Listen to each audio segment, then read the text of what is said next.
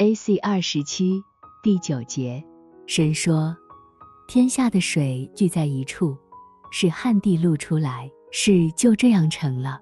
当他知道被赋予内在人和外在人，并且真与善出自内在人，或者从主经由内在人流向外在人，尽管看似并非如此。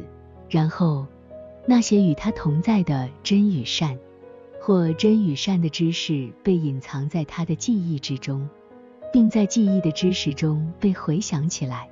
但凡潜入外在人记忆中的，无论是属世的、属灵的，还是属天的，都作为记忆性的知识存留在那里，从那里被主显出。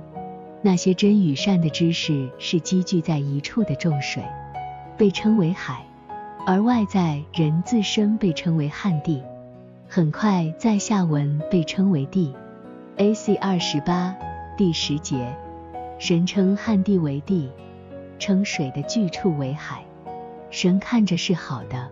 水象征两种知识，关于真和善的知识，停留在记忆中的知识。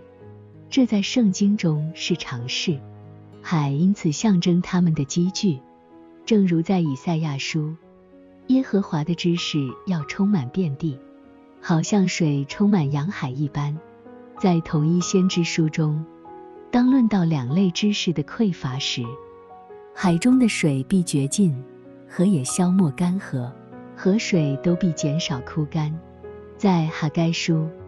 当论及一个全新的教会时，我必再一次震动天地、沧海与旱地，我必震动万国，我就使这殿满了荣耀。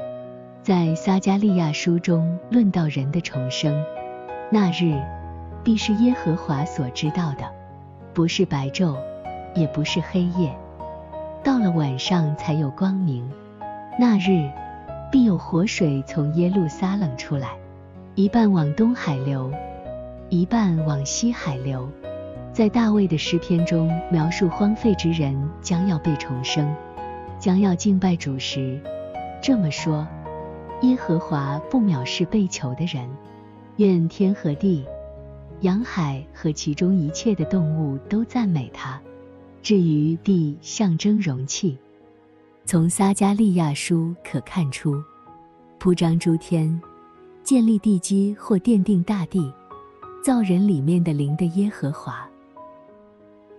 A.C. 二九第十一十二节，神说：地要发生青草和结种子的菜蔬，并结果子的树木，各从其类，果子都包着核，是就这样成了。于是的发生了青草和结种子的菜蔬，各从其类，并结果子的树木。各从其类，果子都包着核。神看着是好的，当地或人这样预备好，以至于能够从主接收天上的种子，并产生真与善的一些事物。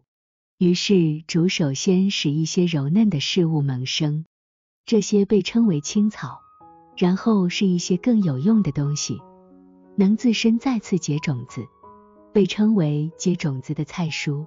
最后产生自己结果子的良善之物，称为结果子的树木，各从其类，果子都包着核。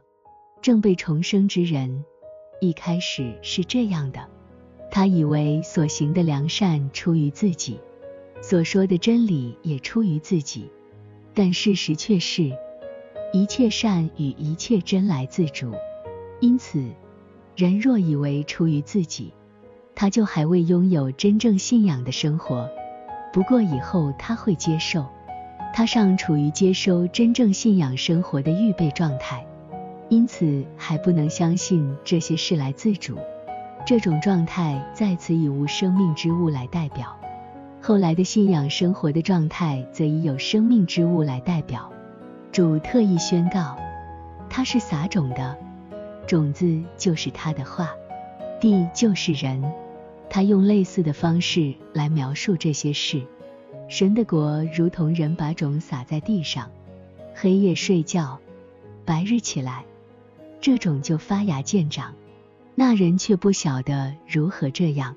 地生五谷是出于自然的，先发苗，后长穗，在后穗上结成饱满的籽粒。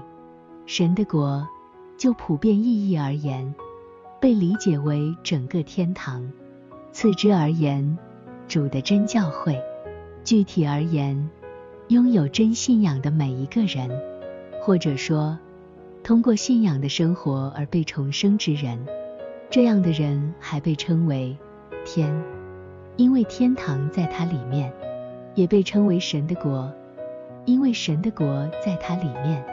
正如主自己教导，法利赛人问：“神的国几时来到？”耶稣回答说：“神的国来到，不是眼所能见的，人也不能说，看哪，在这里，看哪，在那里，因为神的国就在你们心里。”这是一个人重生过程中接续下来的第三个阶段，是他悔改时的状态，同样也是从黑暗到光明或从晚上到早晨的过程。